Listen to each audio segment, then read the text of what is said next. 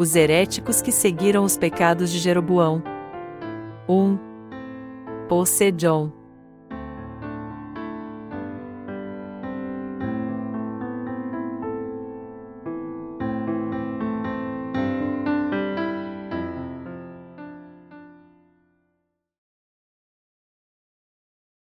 Quem são os heréticos para Deus? Menor que um reis 11, 1, 13. Além da filha de Faraó, o rei Salomão amou muitas mulheres estrangeiras, Moabitas, Amonitas, Edomitas, Sidonias e Eteias, das nações de que o Senhor tinha dito aos filhos de Israel: Não entrareis em contato com eles, e eles não entrarão em contato convosco, porque perverterão o vosso coração para seguirdes os seus deuses. A estas se apegou Salomão pelo amor. Tinha setecentas mulheres princesas, e trezentas concubinas, suas mulheres lhe perverteram o seu coração. No tempo da velhice de Salomão, suas mulheres lhe perverteram o coração para seguir a outros deuses, e o seu coração não era completamente leal para com o Senhor seu Deus, como fora o de Davi, seu pai. Salomão seguiu Astarote, deusa dos Sidonios, e a Milcom, abominação dos Amonitas. Assim fez Salomão o que era mal aos olhos do Senhor, e não perseverou em seguir ao Senhor, como Davi seu pai. Nesse tempo edificou Salomão um alto a Quemóis, abominação dos Moabitas, sobre o monte que está diante de Jerusalém, e a Moloque, abominação dos filhos de Amon. Assim fez para com todas as suas mulheres estrangeiras, as quais queimavam incenso e sacrificavam a seus deuses. O Senhor se indignou contra Salomão, porque desviara o seu coração do Senhor Deus de Israel, que duas vezes lhe aparecerá, Embora acerca deste negócio lhe tivesse dado ordem que não seguisse a outros deuses, porém ele não guardou o que o Senhor lhe ordenara. Assim disse o Senhor a Salomão: Já que houve isto em ti, que não guardaste a minha aliança e os meus estatutos que te ordenei, certamente rasgarei de ti este reino, e o darei a teu servo. Todavia, não o farei nos teus dias, por amor de Davi teu pai. Da mão de teu filho o rasgarei. Contudo, não rasgarei todo o reino, mas uma tribo darei a teu filho, por amor de meu servo Davi, e por amor de Jerusalém, que escolhi. Hoje eu quero fazer uma pergunta e usá-la como nosso tema principal: como foi que uma heresia coletiva surgiu na Igreja do Novo Testamento? Quando olhamos o Antigo Testamento, vemos que o povo de Israel podia encontrar a Deus pela fé de seus pais. Em outras palavras, os israelitas podiam encontrar a Deus pela lei que foi dada a Moisés e pelos seus profetas, de acordo com o sistema sacrificial, eles podiam ser remidos dos seus pecados através dos sacrifícios oferecidos no tabernáculo. Portanto, o amor de Deus e sua salvação pela remissão de pecados, manifestada no tabernáculo e seu sistema sacrificial, eram muito importantes para eles e constituía a verdade indispensável que eles tinham que crer e obedecer de todas as formas para obterem a salvação e a vida eterna. Por essa razão, para o povo de Israel, o sistema sacrificial praticado no tabernáculo e que foi estabelecido para sua justa salvação era tão valioso quanto a própria vida. Por ter herdado a fé de Abraão, o povo de Israel guardou sua fé em Deus como seu Salvador até os dias do rei Davi. No entanto, nos dias de Salomão, filho de Davi, eles passaram a servir aos ídolos contra a vontade de Deus e, como resultado, eles se desviaram do Deus da verdade e da justiça. Por causa do pecado de idolatria do rei Salomão, Deus separou naqueles dias dez tribos das doze que havia em Israel e as deu a Jeroboão. Israel foi separado e dividido em dois reinos então. Todavia, Jeroboão, o primeiro do reino do norte, temeu que seu povo voltasse para o reino do sul onde estava o templo, e para evitar isso, ele fez dois bezerros de ouro para que seu povo os adorasse no lugar de Deus e mudou o sistema sacrificial que havia sido estabelecido por Deus também. Como resultado, todo o reino do norte de Israel se tornou uma nação herética servindo aos ídolos perante Deus. Foi assim que tanto o reino do sul quanto o reino do norte se tornaram nações totalmente heréticas. E por obra de Satanás, essa fé idólatra foi passada aos cristãos que viviam na época do Novo Testamento. Em outras palavras, ao fazer com que até os cristãos de hoje sirvam aos ídolos, Satanás tornou todos eles heréticos, o povo de Israel caiu no pecado da idolatria, e já que este mesmo pecado prevalece no cristianismo agora, ele está fazendo com que até mesmo aqueles que creem em Deus sejam amaldiçoados. Portanto, a heresia coletiva que começou com Jeroboão continua a crescer e a se perpetuar no cristianismo até hoje, mas poucos cristãos conseguem ver isso realmente. Porque Israel se tornou uma nação totalmente herética. Porque o povo de Israel se tornou herético para Deus. Isso começou com o pecado de um homem, Salomão. Salomão foi o primeiro rei dos israelitas a tomar mulheres estrangeiras como esposas e aceitar a adoração dos seus ídolos. Já que Salomão amou mulheres gentias e se casou com elas, essas mulheres estrangeiras desviaram de Deus o coração do rei e fizeram com que ele servisse aos ídolos. E seu povo passou a adorar ídolos também, como resultado, os israelitas construíram lugares de adoração nos lugares altos em todo o país, e adorar ídolos para eles se tornou algo muito comum. Os sacrifícios que eles ofereciam a estes ídolos eram iguais ao dos rituais idólatras, onde eles se ajoelhavam diante de objetos inanimados e os adoravam. Mesmo assim, Deus apareceu a Salomão ao menos duas vezes e lhe ordenou: Não busque nenhum Deus perante mim. Se você servir aos ídolos ao invés de mim, eu vou dividir seu reino em dois e dá-lo a outra pessoa. Mas Salomão não deu ouvidos ao que Deus lhe disse. E o reino de Israel acabou sendo mesmo dividido em dois, reinos do norte e do sul, assim como Deus havia dito. Como consequência disso, uma heresia coletiva começou a surgir em Israel nos dias de Robão e Jeroboão. Isso foi relatado assim em 1 Reis 12, 25 e 33, então Jeroboão edificou a Siquém, na região montanhosa de Efraim, e habitou ali. Dali saiu e edificou a Penuel. Disse Jeroboão consigo: Agora tornará o reino para a casa de Davi. Se este povo subir para fazer sacrifícios na casa do Senhor, em Jerusalém, o seu coração se tornará para o seu senhor, Roboão, rei de Judá.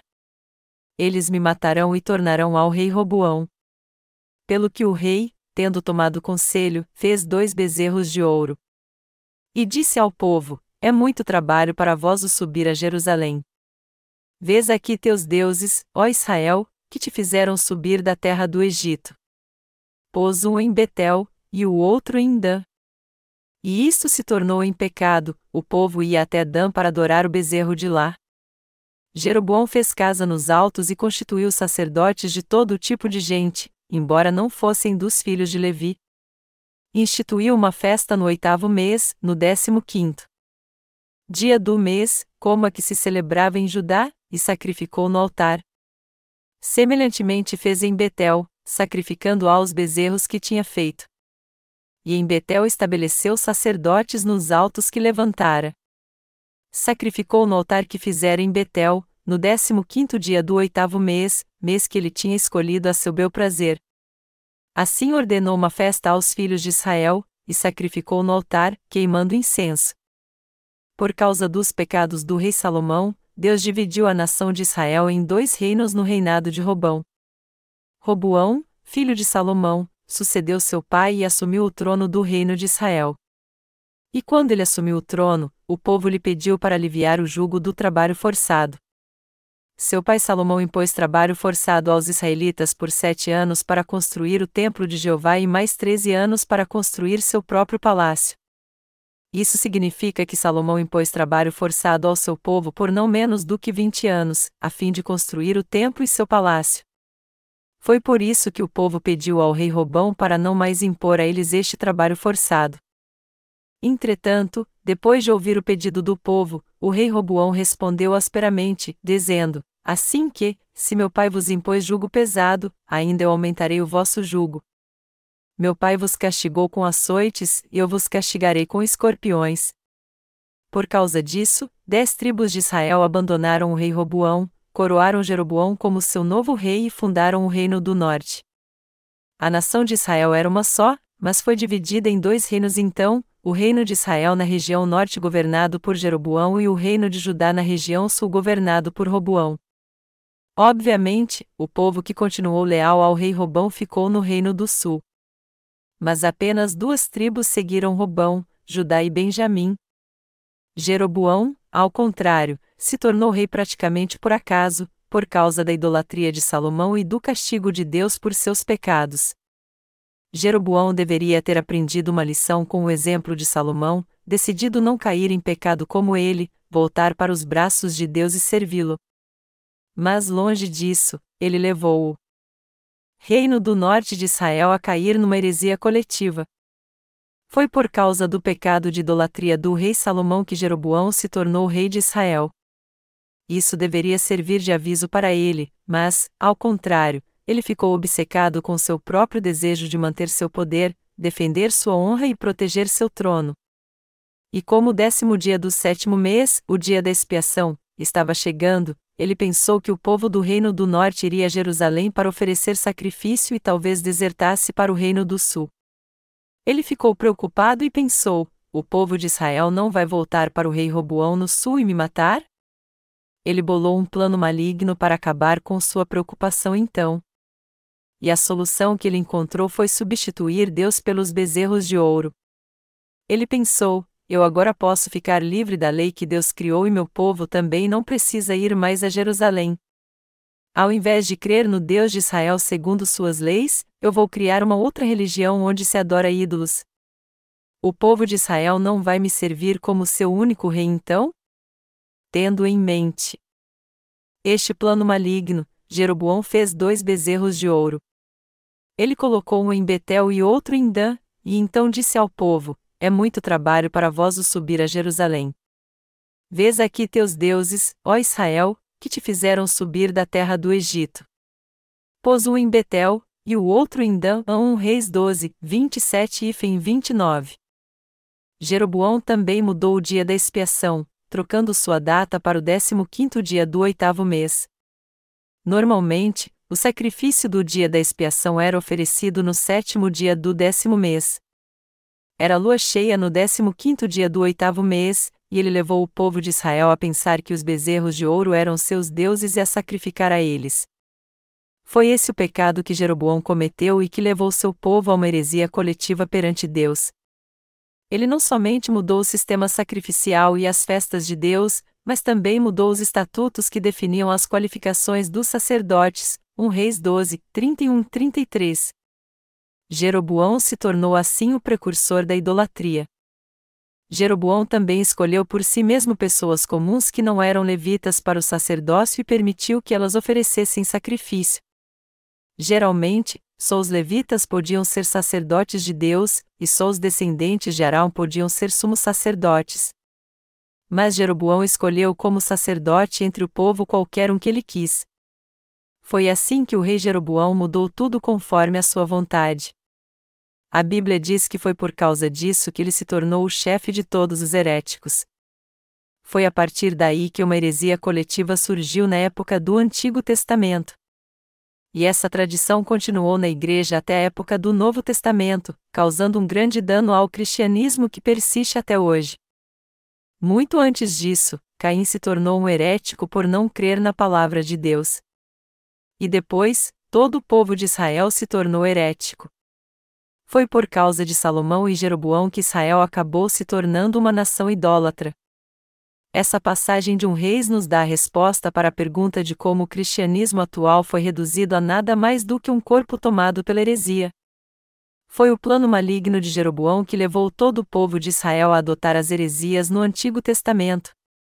Do mesmo modo, no cristianismo hoje em dia, os que creem em Jesus estão presos às heresias por causa da obra de Satanás e do desejo egoísta dos líderes cristãos. Os líderes cristãos atuais querem atrair quanto mais pessoas eles puderem para junto de si, mas por acharem que não basta uma adoração comum para atrair as pessoas à sua igreja, eles bolam planos malignos, estes planos carnais e malignos apenas dão ênfase aos dons místicos do cristianismo e às bênçãos materiais, afirmando: se alguém crê em Jesus, suas bênçãos materiais, sua saúde física e a felicidade da sua família estão garantidos. Esses planos são usados só como uma ferramenta para aumentar seu número de membros. Então, enganadas por essas pregações atrativas, as pessoas do mundo se convertem ao cristianismo, e o templo de suas igrejas começa a crescer mais e mais. Por fora parece que o cristianismo está vivendo um grande avivamento, mas por dentro ele se tornou herético, por causa dos seus seguidores que servem ao bezerro de ouro como seu senhor. Portanto, os líderes cristãos atuais têm que entender que eles estão servindo ao bezerro de ouro e voltar para justiça de Deus crendo na verdade do Evangelho da água e do Espírito quanto antes. O cristianismo atual tem que voltar atrás, porque ele se tornou uma heresia coletiva que adorava o bezerro de ouro perante Deus. Para acharmos o motivo que explica o crescimento dessa heresia coletiva no cristianismo atual, temos que analisar como Jeroboão veio a cometer o pecado da idolatria. Ao olharmos para os seus pecados, nós podemos ver por que a heresia surgiu e também entender claramente por que o cristianismo hoje em dia foi reduzido a uma heresia coletiva que adora o bezerro de ouro. Deus enviou seu Filho Jesus Cristo a essa terra para salvar a todos do pecado e da heresia coletiva. O nome do Filho de Deus é Jesus Cristo. Jesus nasceu nessa terra encarnado como homem através do corpo da Virgem Maria. E quando fez 30 anos, ele foi batizado no Rio Jordão por João Batista. Este batismo que ele recebeu de João Batista foi para levar sobre si os pecados deste mundo. Por este método, que isto é, ao ser batizado por João Batista, o Senhor levou sobre si os pecados de todo ser humano deste mundo e os purificou a todos. Quando Jesus foi batizado por João, todos os nossos pecados humanos foram passados para ele, e assim, foi através deste batismo de Jesus e do seu sangue na cruz que os nossos pecados foram purificados. Todo cristão e todo ser humano tem que compreender esta verdade da água e do Espírito e crer nela. É crendo em toda esta verdade que alguém pode ser liberto de todos os seus pecados. Por isso, todos têm conhecer Jesus Cristo e crer nele como o seu Salvador que veio pelo Evangelho da água e do Espírito. Isso é absolutamente indispensável. Durante três anos Jesus deu testemunho de si mesmo como Salvador, e depois ele foi crucificado e derramou seu sangue até a morte. Mas ao terceiro dia ele ressuscitou dos mortos, e deste modo salvou todo cristão e toda a raça humana de modo perfeito. Jesus Cristo é o nosso verdadeiro Salvador, Deus quis salvar a humanidade enviando justamente seu Filho a essa terra. E foi segundo sua vontade que ele nos salvou pela verdade do Evangelho da água e do Espírito. Em outras palavras, o Senhor nos salvou através do Evangelho da água e do Espírito. É por isso que está escrito em João 5, 4 e 8: Pois todo o que é nascido de Deus vence o mundo. Esta é a vitória que vence o mundo, a nossa fé. Quem é o que vence o mundo senão aquele que crê que Jesus é o Filho de Deus? Este é aquele que veio por água e sangue, isto é, Jesus Cristo. Ele não veio só pela água, mas pela água e pelo sangue. E o Espírito é o que dá testemunho, porque o Espírito é a verdade. Pois três são os que dão testemunho no céu: o Pai, a Palavra, e o Espírito Santo, e estes três são um. E três são os que dão testemunho na terra: o Espírito, a água e o sangue, e estes três concordam. Essa passagem quer dizer que Deus salvou o homem dos seus pecados enviando seu Filho a essa terra, ou seja, através da água, do sangue e do Espírito. Melhor dizendo, o Senhor nasceu nessa terra para nos salvar de todos os nossos pecados, da destruição, da maldição. E foi por isso que ele levou sobre si os pecados deste mundo e os nossos pecados também ao ser batizado por João Batista. E por ele ter pago todo o salário do pecado ao ser crucificado e derramado seu sangue na cruz, todos que creem nessa verdade podem ser purificados dos seus pecados agora pela fé. A condenação pelos nossos pecados já acabou, pois Jesus Cristo foi batizado e derramou seu sangue na cruz em nosso lugar. Para ser bem sincero, essa é a verdade do Evangelho da água, do sangue e do Espírito. Portanto, foi por ter vindo a essa terra e instituído a verdade do Evangelho da água e do Espírito que Jesus nos salvou. Deus salvou dos seus pecados todos que creem neste Evangelho da verdade. Este Evangelho, o Evangelho da água e do Espírito, veio totalmente do Deus triuno. Foi um plano perfeito da salvação de Deus para o homem enviar seu Filho Jesus Cristo, fazê-lo levar os pecados do mundo ao ser batizado por João Batista e apagar todos eles o Senhor apagou todos os nossos pecados com a água e o sangue. Essa é a verdade do Evangelho, pela qual o Senhor veio pela água e pelo sangue e nos salvou dos pecados do mundo. É por isso que o apóstolo Paulo diz em 1 Pedro 3 horas e 21 minutos: uma verdadeira figura, o batismo, vos salva.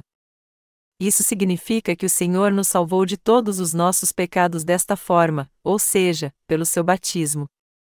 Todos os apóstolos e os santos da Igreja primitiva criam no Evangelho da Água e do Espírito. Foi crendo no Evangelho da Água e do Espírito que cada apóstolo de Jesus Cristo foi salvo, dos apóstolos Paulo e Pedro aos apóstolos Tiago e João. E todos eles pregaram este Evangelho da água e do Espírito a várias pessoas. E é assim que também recebemos a salvação, crendo no mesmo Evangelho da água e do Espírito. Apesar de todos os apóstolos da Igreja primitiva crerem no Evangelho da água e do Espírito, os cristãos de hoje creem no bezerro de ouro que eles criaram no lugar de Deus, assim como fez o rei Jeroboão, eles oram e adoram seus desejos carnais como se fossem seu Deus, e por isso que todos eles se tornaram heréticos. O cristianismo está se tornando cada vez mais uma religião herética por causa da sua ganância. Pelo que podemos ver, os líderes cristãos já fizeram do bezerro de ouro seu Deus agora, creem nele e estão pregando isso direta ou indiretamente, tudo para manter a autoridade e a honra que foram concedidas a eles para exercer essa função sagrada.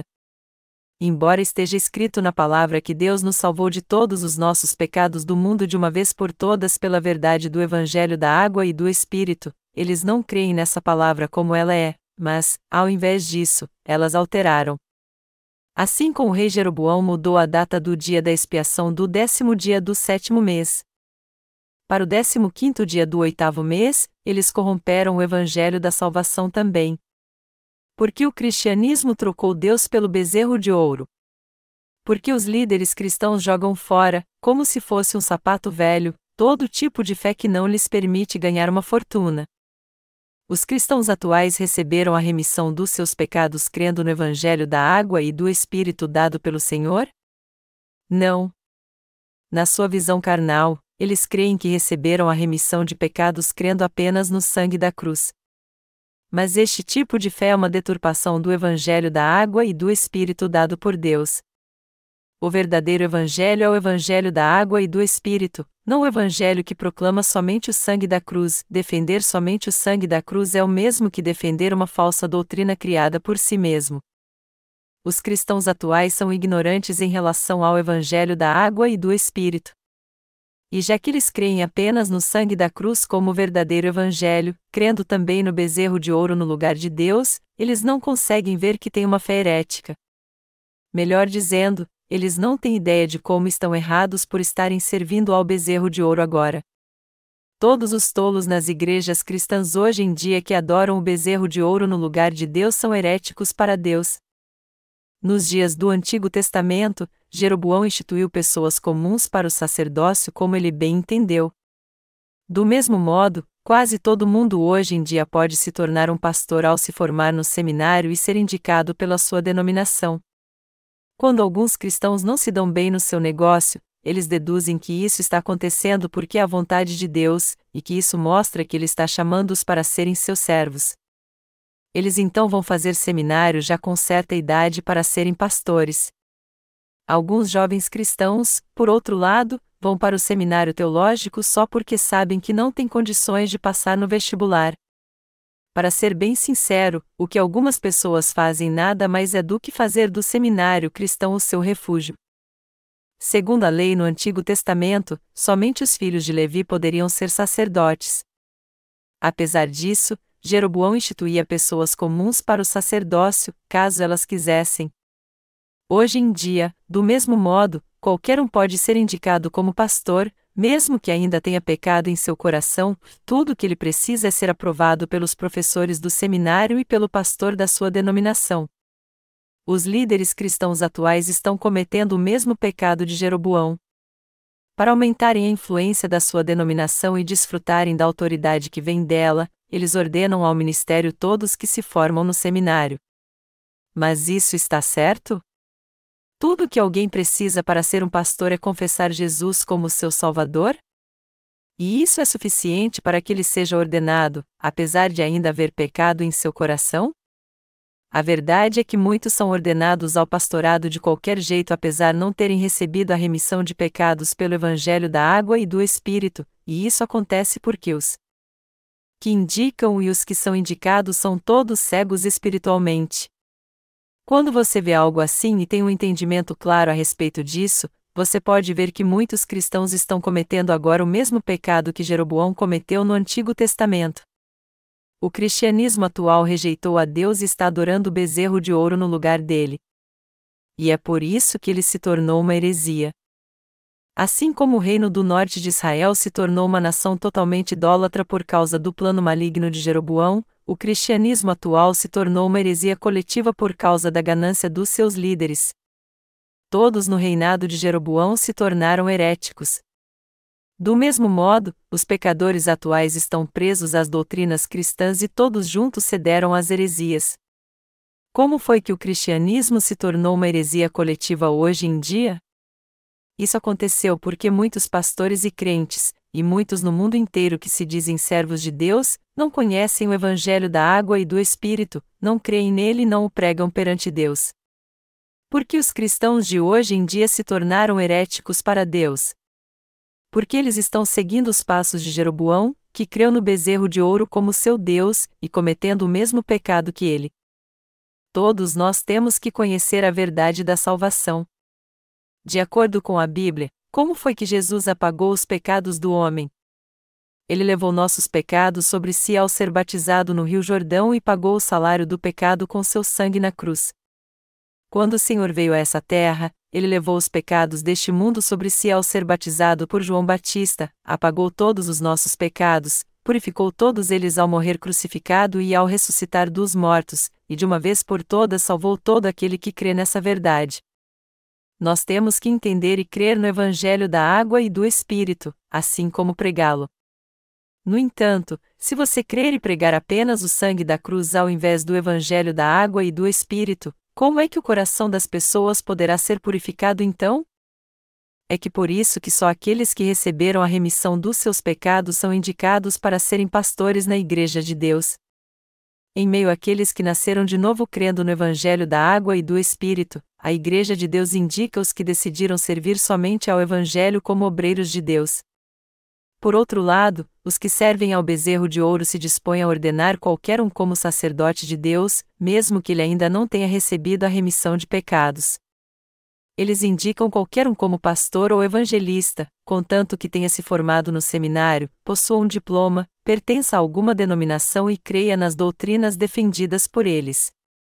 Essa é a prova de que o cristianismo está adorando o bezerro de ouro. E é por causa desse tipo de fé que o cristianismo foi reduzindo a uma heresia coletiva. O materialismo reina soberano no cristianismo. Muitos pastores adoram o dinheiro, mas não todos. E eles estão pastoreando só para ganhar mais dinheiro na sua igreja, construir templos maiores e ter um salário cada vez maior eles afirmam com toda arrogância que estão pastoreando para levar as pessoas a crer em Jesus e guiá-las ao reino de Deus. Mas na verdade, o fruto do seu ministério nada mais é do que o bezerro de ouro. Não é verdade? Eles têm o maior interesse em ver que denominação é maior, que igreja paga melhores salários e qual delas recolhe mais ofertas. Estes pastores chegam à conclusão errada que um pastor que ganha um ótimo salário de sua igreja é competente e espiritual, enquanto que um pastor de uma igreja pequena que recebe um baixo salário não é competente e espiritual.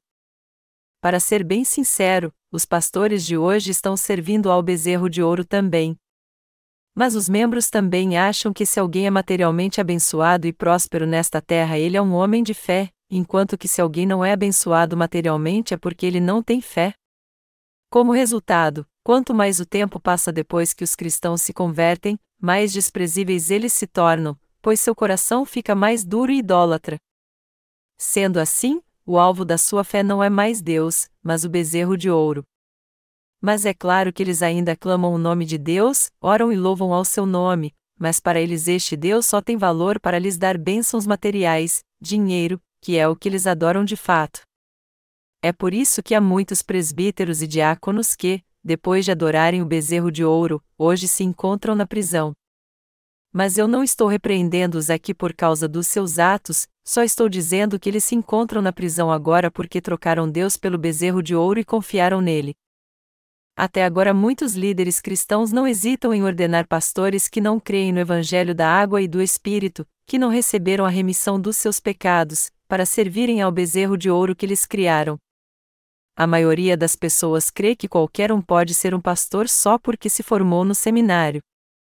Mas para que um pastor cumpra seu ministério, que é desempenhar a função de apagar o pecado do coração das pessoas, pelo menos uma pergunta impreterivelmente tem que ser feita a eles: vocês creem no Evangelho da água e do Espírito? Em outras palavras, somente alguém cujo coração foi purificado de todos os seus pecados crendo no Evangelho da água e do Espírito é que pode ser indicado como servo de Deus. Por essa razão, de agora em diante, os líderes cristãos têm que perguntar a todo aquele que aspira ao ministério: Você foi salvo? Sim, eu fui. Você então conhece o Evangelho da água e do Espírito? E você já foi purificado dos seus pecados e nasceu de novo por crer neste verdadeiro Evangelho? Professor, eu não conheço o Evangelho da água e do Espírito. Como é que você quer ser um pastor de Deus então? Isso não é o mesmo que servir ao bezerro de ouro que você criou? Isso nada mais é do que seu desejo carnal. Isso é algo que veio do seu próprio desejo mundano. Portanto, discernindo com muito cuidado sobre isso, vemos que quem não é qualificado o suficiente jamais pode ser ordenado como pastor. Além de evitar que as pessoas sirvam ao bezerro de ouro, nós temos que pregar o verdadeiro evangelho para elas, que é o evangelho da água e do espírito, e fazer com que elas recebam a remissão dos seus pecados. Apesar disso, os professores dos seminários nem perguntarem aos seus alunos se eles creem na verdade do evangelho da água e do espírito e também não querem nem ouvir o testemunho da salvação de um crente no Evangelho da água e do Espírito de como Deus apagou os seus pecados. Quando os servos de Deus ouvem o testemunho de salvação de alguém, eles podem discernir se essa pessoa tem pecado no seu coração ou não, e se ela está servindo ao bezerro de ouro como seu Deus ou não. O testemunho de salvação dos justos que foram salvos dos seus pecados crendo no Evangelho da água e do Espírito é sempre o mesmo, pois todos eles receberam a salvação crendo no Evangelho da água e do Espírito. O testemunho de salvação em sua essência não é diferente na vida de cada pessoa. Só há um testemunho da salvação do pecado para todos os cristãos, é que eles foram remidos de todos os seus pecados crendo na palavra do Evangelho da água e do Espírito dada por Deus. Isso significa que não há outra forma de conseguir a salvação senão crendo no Evangelho da água e do Espírito você não poderá receber a remissão dos seus pecados crendo no bezerro de ouro, mas crendo somente no Evangelho da água e do Espírito. Não importa de quem você ouça o Evangelho da água e do Espírito, é somente crendo neste Evangelho de coração que você poderá ser remido dos seus pecados. Este é o único testemunho de salvação que há para Deus. Isto porque não foi nenhum bezerro de ouro que purificou os seus e os meus pecados, mas foi Jesus Cristo, o Filho de Deus, quem nos salvou através da verdade do Evangelho da água e do Espírito, fez de nós povo de Deus e seus obreiros. Portanto, o testemunho da salvação nada mais é do que crer nesta verdade, agradecer a Deus e dar testemunho disso.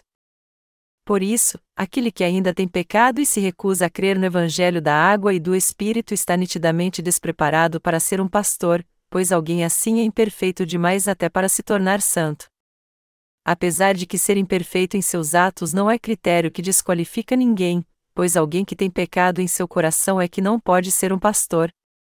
Não há ninguém neste mundo que seja imperfeito em seus atos. Porém, há aqueles que não têm mais pecado porque creem em Jesus que veio pelo Evangelho da água e do Espírito.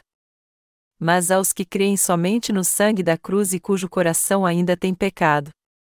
Jamais deve-se permitir que estes que creem no falso Evangelho e, consequentemente, ainda têm pecado no coração, tornem-se pastores. Estes não somente são incapazes de livrar sua alma da maldição, mas também acabam levando sua igreja à morte. Estes falsos pastores que não conhecem o Evangelho da água e do Espírito nem creem nele, apesar de conhecê-lo, estão de fato servindo ao bezerro de ouro. E é deste modo que eles levam vários cristãos a uma heresia coletiva propagando suas falsas doutrinas cristãs. Apesar de muitos obedecerem às doutrinas cristãs e crerem somente no sangue da cruz como é ensinado no cristianismo, na verdade, seu coração ainda tem pecado e eles ainda creem no bezerro de ouro ao invés de temerem a Deus fielmente. Os cristãos hoje acham que creem em Deus fielmente apesar de adorarem ao bezerro de ouro. E apesar de não conhecerem nada do Evangelho da água e do Espírito que traz a verdadeira salvação, eles acham que podem ser salvos só porque creem no Senhor cegamente assim. É por este motivo que muitos pastores acham que serão salvos, só porque creem em Jesus, apesar de ainda serem pecadores. Entretanto, o Evangelho de que a Bíblia fala é o Evangelho da água e do Espírito, que traz remissão de pecado ao coração. A Bíblia deixa bem claro que alguém pode receber a remissão de pecados em seu coração somente se crer neste Evangelho. Quando lemos 1 Pedro 3 horas e 21 minutos, está escrito: que também agora, por uma verdadeira figura, o batismo, vos salva, o qual não é o despojamento da imundícia da carne, mas a indagação de uma boa consciência para com Deus, por meio da ressurreição de Jesus Cristo. Está escrito aqui que o batismo de Jesus é a prova infalível da nossa salvação. Isso quer dizer que Jesus levou nossos pecados sobre si ao ser batizado. O Senhor veio a essa terra e nos salvou da destruição e dos nossos pecados porque ele foi batizado por João Batista. Foi por ter levado os nossos pecados com seu batismo que o Senhor teve que morrer na cruz. E foi por isso que ele ressuscitou dos mortos e pôde nos salvar. Foi por isso que o apóstolo Pedro disse: que também agora, por uma verdadeira figura, o batismo, vos salva, o qual não é o despojamento da imundícia da carne, mas a indagação de uma boa consciência para com Deus, por meio da ressurreição de Jesus Cristo. Como está escrito aqui, não é o despojamento da imundícia da carne, isso que dizer que quando nós recebemos a remissão dos nossos pecados, não é nosso corpo que é purificado e nunca mais comete pecado, mas é a nossa consciência que é purificada. Todo aquele que foi salvo está apto a responder a Deus com uma boa consciência. Se você quer de fato ser salvo dos seus pecados, você tem que receber a remissão deles então com uma boa consciência. Os que creem no Evangelho da água e do Espírito perante Deus têm pecado ou não? Eles não têm nenhum pecado no seu coração justamente porque Jesus levou todos eles ao ser batizado por João Batista quando veio a essa terra. É por isso que todos os seus pecados foram passados a Jesus.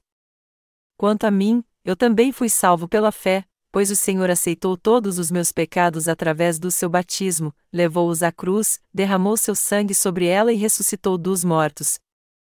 Melhor dizendo, por eu crer que o Senhor veio a essa terra por mim, levou meus pecados quando foi batizado, morreu na cruz, ressuscitou dos mortos e me salvou assim, minha consciência foi liberta dos meus pecados e eu recebi a verdadeira salvação. A Bíblia diz que a verdadeira salvação é a resposta de uma boa consciência para com Deus.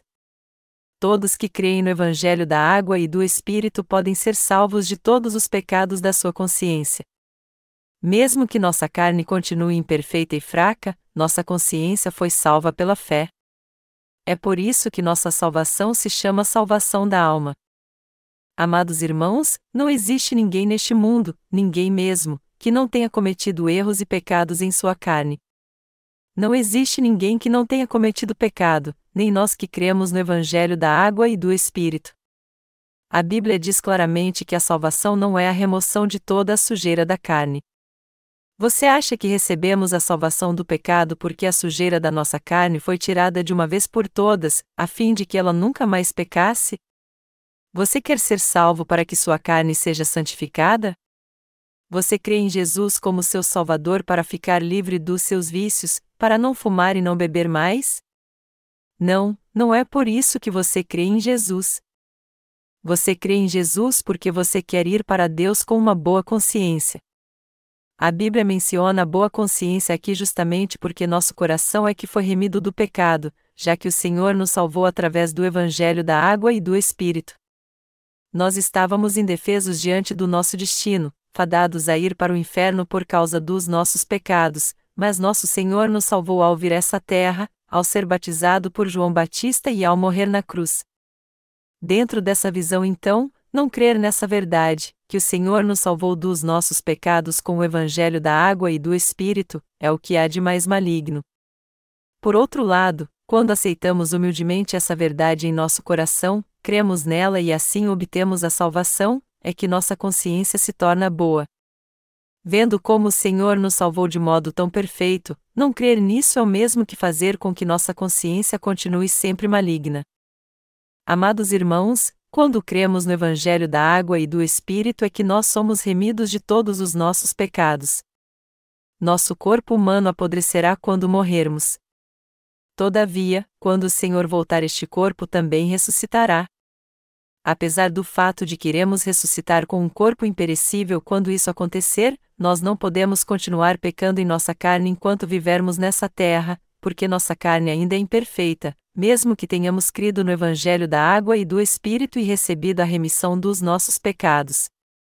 É por isso que o apóstolo Pedro disse: não é o despojamento da imundícia da carne. Em outras palavras, era isso que Pedro queria dizer: não é por não cometermos nenhum pecado em nosso corpo que seremos salvos. Por nossa carne ser fraca, nós estamos condenados a pecar até o dia da nossa morte. Mas isso é irrelevante para nossa salvação. É nossa alma que foi salva para que estejamos diante de Deus com uma boa consciência. Deus apagou todos os nossos pecados. É isso mesmo. Todo aquele que tem pecado em seu coração não pode ser pastor, nem evangelista, nem diácono, e nem um santo, na verdade, pessoas assim jamais deveriam assumir qualquer ministério na igreja. Aquele cujo coração é pecador é alguém que não está em Cristo, Romanos 8 horas e 1 minuto. Ele é uma pessoa que não está em Cristo. É por isso que pessoas assim têm que ser salvas em sua consciência primeiro. Recentemente, eu tive a oportunidade de conversar com um taxista quando peguei seu táxi. Ele me parecia um bom cristão, pois tinha dizeres bíblicos no seu táxi. Então, sem revelar que eu era pastor, eu lhe perguntei: Como está sua consciência? Ela está sem pecado. Ele me disse então: Como a consciência de alguém pode estar livre do pecado? Mas ele afirmou que havia sido salvo, mesmo tendo pecado em seu coração, só porque cria em Jesus. Então eu perguntei a ele: Como você foi salvo? Ele então citou Romanos 10 horas e 10 minutos para mostrar que foi salvo. Romanos 10 horas e 10 minutos diz o seguinte: Pois com o coração se crê para a justiça, e com a boca se faz confissão para a salvação. Mas este versículo não significa o que o taxista pensou. Em todo o capítulo 10 de Romanos, o apóstolo Paulo fala ao povo de Israel: o povo de Israel conhecia tão bem o sistema sacrificial e, por isso, sabia que o Messias teria que morrer depois de receber todos os seus pecados quando seu representante impusesse suas mãos sobre ele. Foi assim que um dos ladrões crucificado com Jesus pôde ser salvo pela fé. Resumindo, os israelitas sabiam muito bem como seriam salvos do pecado. O verdadeiro significado de Romanos 10 horas e 10 minutos é que alguém só pode se tornar um justo e ser salvo do pecado se ele crer de coração na justiça de Deus que Jesus cumpriu com o evangelho da água e do Espírito, e também confessá-la com sua boca. Só porque alguém crê em uma doutrina cristã de coração, isso não significa que ele foi salvo, ainda mais rejeitando o evangelho da água e do Espírito. Amados irmãos, somente os que foram salvos dos pecados da sua consciência crendo no Evangelho da água e do Espírito é que foram realmente salvos por Deus. E quanto a vocês? Sua consciência foi salva de todos os seus pecados por crer no Evangelho da água e do Espírito? Como vocês receberam a salvação? Vocês a receberam crendo no Evangelho da água e do Espírito? Ou vocês a receberam através dos seus próprios atos divinos? Vocês receberam a salvação crendo no Evangelho da água e do Espírito. Que fé é essa então? É a fé que crê na justa salvação do Senhor que nos salvou dos nossos pecados ao vir essa terra, sendo batizado e crucificado até a morte. Esta é a própria fé no Evangelho da água e do Espírito. Os cristãos dos dias da igreja primitiva criam no Evangelho da água e do Espírito e pregavam este Evangelho. O Novo Testamento é a palavra que foi escrita nos dias da igreja primitiva. Os crentes da igreja primitiva foram salvos em sua consciência crendo no Evangelho da água e do Espírito. Eles guardaram sua fé neste Evangelho mesmo sendo perseguidos. Entretanto, quando o imperador romano Constantino e assinou o Edito de Milão e concedeu liberdade religiosa em 313 AD, muitas pessoas passaram a crer no cristianismo. Segundo os relatos históricos, Constantino I teve um confronto inevitável pelo poder político com seu inimigo Maxêncio em 312 AD. No entanto, o poderio militar de Maxêncio naquela época era incontestavelmente muito maior do que o de Constantino I. E uma noite antes dessa batalha histórica acontecer, Constantino I teve uma visão onde foi dito a ele que usassem o símbolo do Deus Celestial nos escudos dos seus soldados antes que eles saíssem para batalha. Ele fez isso então e acabou vencendo a batalha. Coroado imperador, ele unificou o Império Romano do Ocidente e do Oriente e reconheceu oficialmente o cristianismo. Este homem, todavia, acabou cometendo o mesmo pecado que Jeroboão cometeu. Como imperador de Roma, ele fez de si mesmo o líder do cristianismo. Ele mesmo reuniu o primeiro concílio de Nicéia e presidiu a conferência. Ele não era apenas o governador do império, mas também fez de si mesmo o líder do cristianismo. Daí por diante, o cristianismo começou a se tornar uma religião mundial e acabou reduzida a uma heresia coletiva. Como foi que o cristianismo atual chegou a esse ponto de se deixar levar por uma heresia coletiva? Isso aconteceu porque seus líderes serviram ao bezerro de ouro como Jeroboão. Foi pelos líderes cristãos terem substituído Deus pelo bezerro de ouro que o cristianismo hoje se tornou uma religião do mundo que adora estes ídolos inanimados. Nas igrejas cristãs hoje em dia, qualquer um pode ser pastor caso se forme no seminário e concorde com as doutrinas da sua denominação, mesmo que ele não creia no Evangelho da água e do Espírito e seu coração não tenha sido purificado dos seus pecados. É só se inscrever no seminário, concluir seus créditos e se formar que qualquer um pode ser um pastor e começar seu ministério, por mais que seu coração seja pecador.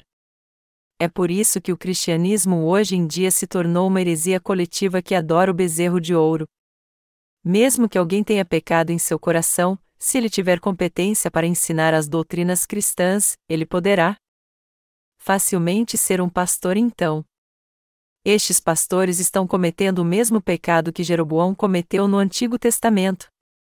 Apesar de o cristianismo hoje ter se tornado uma heresia coletiva, os cristãos mesmos não conseguem ver que eles estão adorando o bezerro de ouro. Os cristãos de hoje pensam assim: a salvação com certeza também é encontrada nas doutrinas cristãs, e estão convencidos que não estão adorando o bezerro de ouro. Mas isso não é verdade. Em lugar algum das doutrinas cristãs encontramos a verdade do Evangelho da Água e do Espírito.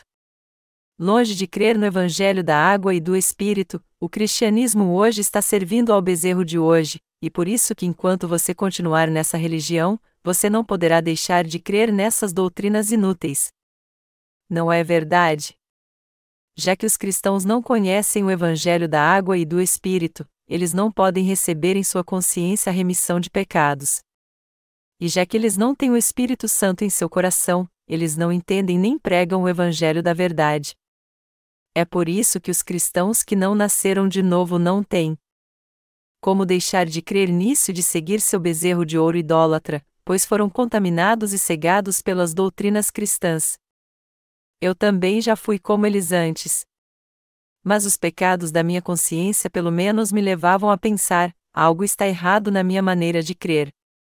Contudo, eu continuei sendo atormentado pelos pecados do meu coração por algum tempo, e não havia nada que eu pudesse fazer senão orações de arrependimento o tempo todo em prantos. Mesmo assim, Deus acabou tendo um encontro comigo através do Evangelho da Água e do Espírito. Este acontecimento foi o maior de todos os milagres. O fato de você ter ouvido a palavra do Evangelho da Água e do Espírito também é o maior de todos os milagres em sua vida eu estou pregando o Evangelho da água e do Espírito para o seu bem e para o bem de todos neste mundo. Mas não foi fácil para mim pregar essa verdade para você. Você tem que entender que pregar a palavra da verdade não é tão fácil. Se eu não conhecesse a Bíblia, a história do cristianismo e suas doutrinas, eu não poderia refutar com toda ousadia então essa heresia coletiva e as falsas doutrinas, muito menos pregar que somente o Evangelho da água e do Espírito é a verdade. Por conta própria, muitos pastores e missionários hoje em dia acham que foram remidos dos pecados da sua consciência crendo apenas no sangue da cruz, apesar de eles não crerem no Evangelho da água e do Espírito. Como eles estão enganados! É justamente isso que está levando o cristianismo atual a uma heresia coletiva, tornando-o nada mais do que um ajuntamento herético. Portanto, os cristãos têm que entender isso e deixar essa religião de tantas heresias. Eles têm que voltar para Deus crendo no Evangelho da água e do Espírito. Eles têm que voltar para a palavra de Deus que veio pelo Evangelho da água e do Espírito, e assim alegrar o coração de Deus. Os cristãos de hoje têm que conhecer a palavra de Deus, ouvi-la com seus ouvidos, aprendê-la, crer nela e ser salvos de todos os seus pecados. Você tem que crer no Evangelho da água e do Espírito agora e permitir que sua consciência seja purificada de todos os seus pecados.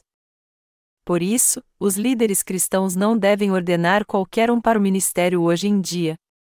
É um grande erro ordenar como pastor qualquer um que se forma no seminário.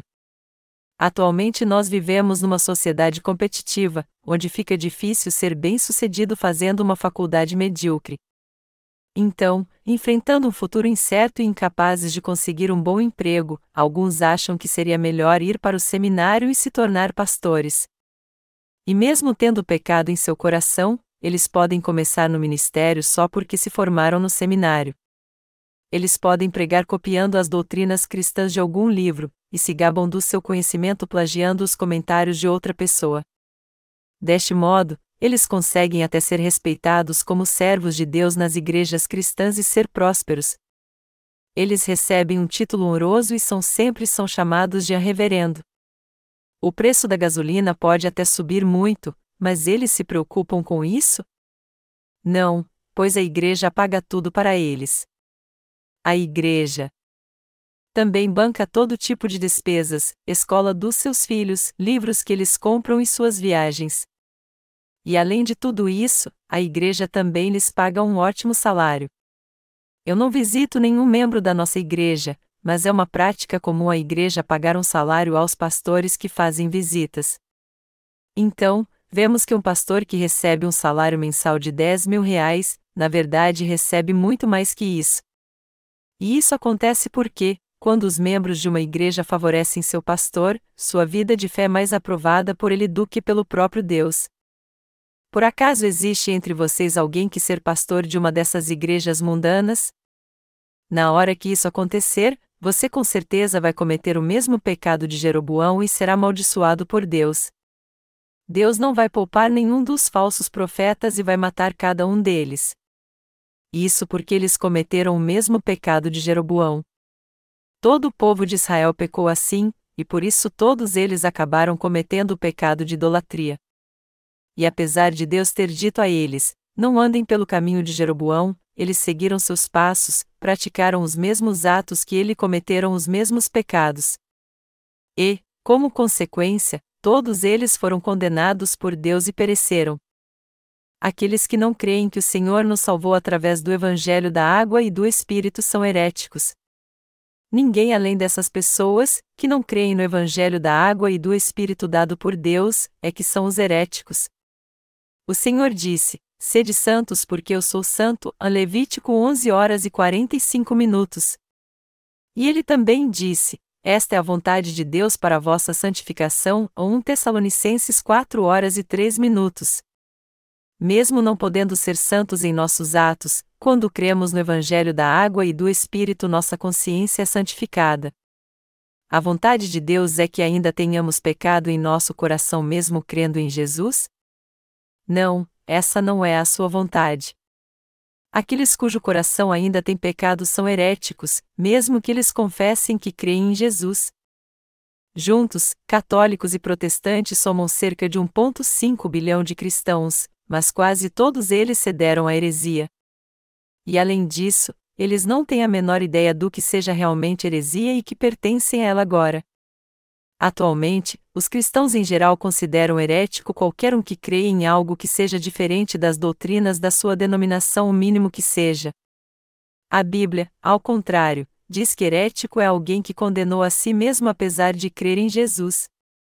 Paulo diz em Tito 3, 10, 11: Ao homem faccioso, depois da primeira e segunda admoestação, evita-o, sabendo que esse tal está pervertido e vive pecando, e já por si mesmo está condenado. Um homem faccioso, ou seja, um herético, ainda não recebeu a remissão dos seus pecados, e é por isso que ele está condenando a si mesmo, porque seu coração está cheio de pecados. Melhor dizendo, essas pessoas não admitem que são pecadoras mesmo crendo em Jesus e dizem: Senhor, embora eu creia em ti, eu reconheço que para ti eu sou pecador. Eu não passo de um pecador. Entretanto, elas dizem isso porque não conhecem o Evangelho da água e do Espírito. E mesmo se elas o conhecessem de alguma forma, elas não creriam nele. É por isso que elas dizem: Eu era pecador antes de crer no Senhor, e continuo sendo pecador mesmo depois de crer nele. Antes de eu crer no Senhor, eu era um verdadeiro pecador, mas agora que eu creio nele, eu sou um pecador salvo. Mesmo elas confessando sua fé baseados em suas doutrinas, dizendo: Eu fui salvo dos meus pecados pelo precioso sangue de Jesus, seus pecados ainda continuam intactos em seu coração, é por isso que elas se consideram pecadores salvos ou cristãos pecadores. Meus amados irmãos, o cristianismo atual adora o bezerro de ouro e crê nas doutrinas bizarras que eles criaram. Nenhuma outra a não ser essa é a prova de que o cristianismo se tornou uma heresia coletiva. Os heréticos no cristianismo hoje são os que não creem no evangelho da água e do espírito e adoram o bezerro de ouro. Espiritualmente falando, todo aquele que comete o pecado de Jeroboão é um herético. A grande maioria dos cristãos hoje em dia cedeu à heresia, e este foi o motivo pelo qual todos eles se tornaram heréticos. Em outras palavras, quase todos os cristãos não conhecem o evangelho da água e do espírito, e é por isso que eles não têm discernimento do que é heresia. E pelo fato de praticamente quase todas as correntes cristãs estarem levando sua vida de fé assim, sem nem mesmo receber a remissão de pecados, é que eles estão aceitando uma fé herética, achando que o que eles creem está certo. Se um pastor ensinar uma coisa errada, todos na igreja acabarão crendo de maneira errada também. A razão pela qual muitos cristãos hoje em dia estão condenados ao inferno, sem poder ter seus pecados apagados mesmo crendo em Jesus e, ao mesmo tempo, acumulando cada vez mais pecados, é justamente porque eles estão servindo ao bezerro de ouro do cristianismo. Por este motivo, para escapar dessa heresia, ninguém pode rejeitar o evangelho da água e do Espírito dado por Deus. Muitos cristãos ainda continuam com pecado no coração. Essas pessoas podem ir para o céu só porque creem em Jesus agora? elas podem evitar o justo juízo de Deus? Não, todos que têm pecado no coração serão lançados por Deus no inferno, independente se eles se consideram cristãos ou não. Quando perguntamos aos cristãos, já que você tem pecado, você vai para o céu ou para o inferno, a maioria deles diz que vai para o inferno. Quando conversamos com eles, eles sempre estão propensos a admitir que vão para o inferno. Mesmo assim, eles não procuram acabar com seus pecados crendo no verdadeiro evangelho que estamos pregando. Se você sondar sua consciência e encontrar pecado nela, você está com um problema sério nas mãos então. Por outro lado, aqueles que conhecem e creem no evangelho da água e do espírito, mesmo sendo fracos demais para evitar o pecado, podem ter a certeza em sua consciência de que não têm pecado, pois eles creem no evangelho da verdade eles podem dizer com a consciência tranquila: Eu estou totalmente sem pecado. O Senhor me salvou, e por isso eu não tenho pecado. Obrigado, Senhor. É por isso que o poder do Evangelho é tão fabuloso. E é por isso que nós somos muito gratos ao Senhor. Aqueles que realmente receberam a remissão de pecados levantam sua voz louvando ao Senhor por sua graça, o Evangelho da água e do Espírito é tremendo. Ele libertou a todos nós de todos os nossos pecados e nos salvou. Este é o Evangelho da água e do Espírito que nos salvou de toda maldição. Ele nos salvou da destruição. É por isso que somos tão gratos. Seu poder é tão maravilhoso. A maioria dos cristãos no mundo inteiro, protestantes e católicos, afirma na sua ignorância que foram salvos dos seus pecados só porque creem no martírio de Jesus, no sangue que ele derramou na cruz. Até os padres católicos dizem que é possível ser salvo crendo no sangue da cruz. Mas como o sangue em si pode nos salvar? O Senhor levou nossos pecados ao ser batizado por João Batista, e foi por isso que ele os levou à cruz e foi condenado por causa deles derramando seu sangue. E nós fomos salvos dos nossos pecados porque cremos nessa verdade. Crer cegamente que o Senhor nos salvou somente sendo crucificado é o mesmo que servir ao bezerro de ouro. Se você crê no Evangelho da água e do Espírito agora, você pode ser purificado e salvo de todos os seus pecados de uma vez por todas então.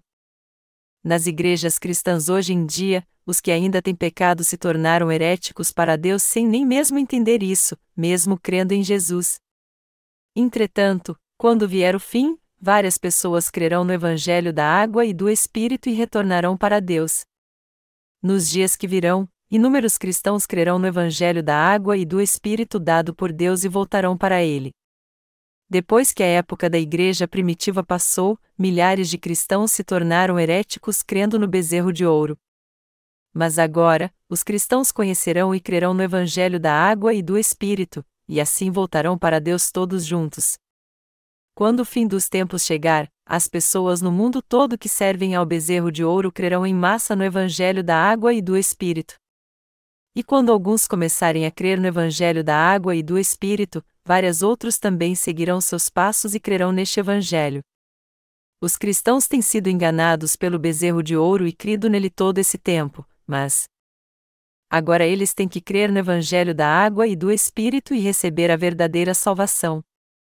Existe algum pecado no seu ou no meu coração? Não, já que você e eu cremos no Evangelho da água e do Espírito, não existe nenhum pecado em nosso coração. Minha consciência está inteiramente livre do pecado. E apesar de os meus atos serem imperfeitos eu amaldiçoar alguém de vez em quando, ainda assim eu não tenho pecado em minha consciência.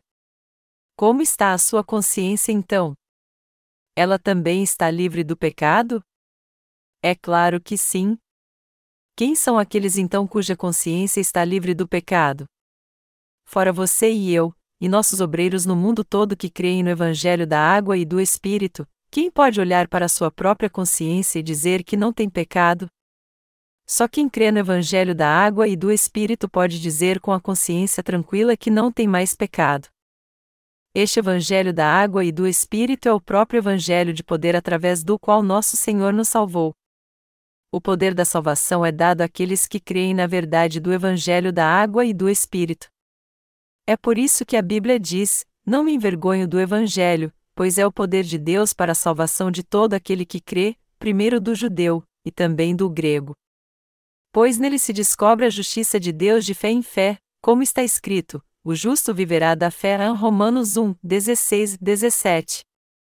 É pela fé que nós que nascemos de novo vivemos e cremos que o Senhor apagou todos os nossos pecados de uma vez por todas através do Evangelho da água e do Espírito. O Evangelho da água e do Espírito dado por Deus é de fato o poder de dinamite que explode todos os nossos pecados. Agora, se alguém não quiser mais enganar sua consciência e reconhecer seu pecado, temos que ensinar o Evangelho da água e do Espírito para essas pessoas, fazer com que elas entendam como o Senhor apagou todos os seus pecados e levá-las a crer nisso. Ao vir essa terra e levar sobre si os pecados do mundo pelo batismo que recebeu de João Batista, o Senhor salvou todo aquele que crê nessa verdade. Portanto, se alguém quiser ser salvo, ele tem que entender exatamente como Jesus nos salvou antes de crer, ou seja, ele tem que entender bem e crer que o Senhor o salvou aceitando todos os seus pecados individuais quando foi batizado por João, ao morrer na cruz e ressuscitar dos mortos. Todo aquele que crê no Evangelho da água e do Espírito pode ficar sem pecado e ter sua consciência tranquila diante de Deus.